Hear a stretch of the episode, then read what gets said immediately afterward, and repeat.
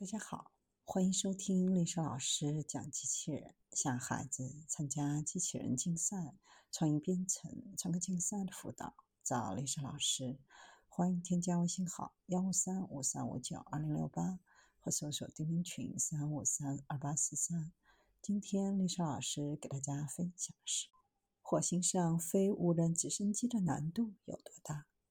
机智号无人直升机顺利从毅力号火星车腹部释放到火星表面，开展首飞前的准备工作。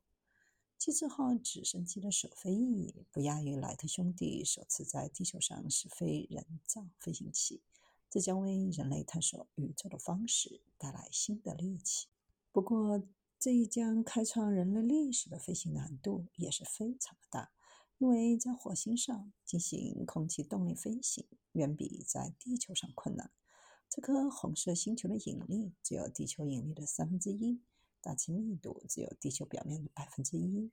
更要命的是，白天火星表面接受到太阳能只有地球的一半左右，夜间温度可以降到零下九十摄氏度，这是普通电气元器件无法承受的低温。为了建造能够在火星上飞行的直升机，NASA 喷气推进实验室花费了七年的时间进行设计、制造和测试。为了实现火星的飞行，团队专门搭建了模拟火星大气条件和引力的风洞，开展模拟实验。机智号在地球上的模拟环境当中进行了多次飞行实验，是否能够在真正的火星环境下起飞，还有待最后的首飞。从火星传回来的照片看，从伊利号腹部释放的机智号犹如刚脱离母亲保护的宝宝。脱离伊利号以后，机智号只能依靠自身的太阳能板充电。NASA 喷气推进实验室的地面控制组等待机智号的信息，看它是否能够独立熬过火星的夜晚，太阳能电池板能否正常工作。并检查温度和充电性能是否符合预期。如果一切都没有问题，接下来的就是解锁旋翼，测试所有电机和传感器，然后进行火星试飞。首飞前，毅力号将接受 NASA 喷气推进实验室任务控制员的最终飞行指令，并将其传递给机智号。还有多个因素都会决定和影响这次首飞的准确时间，比如起飞机场附近的风力、风速。机智号螺旋翼转速达到每分钟两千五百三十七转后，所有的质检看起来都不错。机智号将起飞。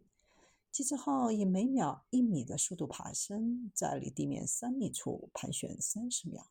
然后，机智号下降，并在火星表面着陆，完成首飞。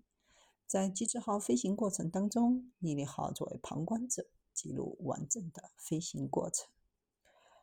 首飞结束后，毅力号将把自带摄像头拍摄的飞行画面和机智号自身记录的工程数据传输回 NASA 喷气推进实验室。接下来，机智号飞行过程收集到的所有工程数据、直升机自带的摄像头拍摄的低分辨率黑白图像，以及高分辨率彩色相机拍摄的图像，也将陆续传回。由实验室的工作人员根据这些信息，确定何时以及如何进行下一次飞行测验。机智号将在三十一天内总共完成五次飞行实验。之后，历史使命将结束，毅力号火星车也将抛弃机智号，独自开展探索活动，探索寻找火星上可能存在微生物的证据，并收集样本。机智号的首飞成功，给人类带来了重大的变革性影响。人类如果能够在大气稀薄的火星上，依托空中飞行的方式进行科学考察。当然，就可以在太阳系的其他星球上，比如土卫六或者金星上进行考察。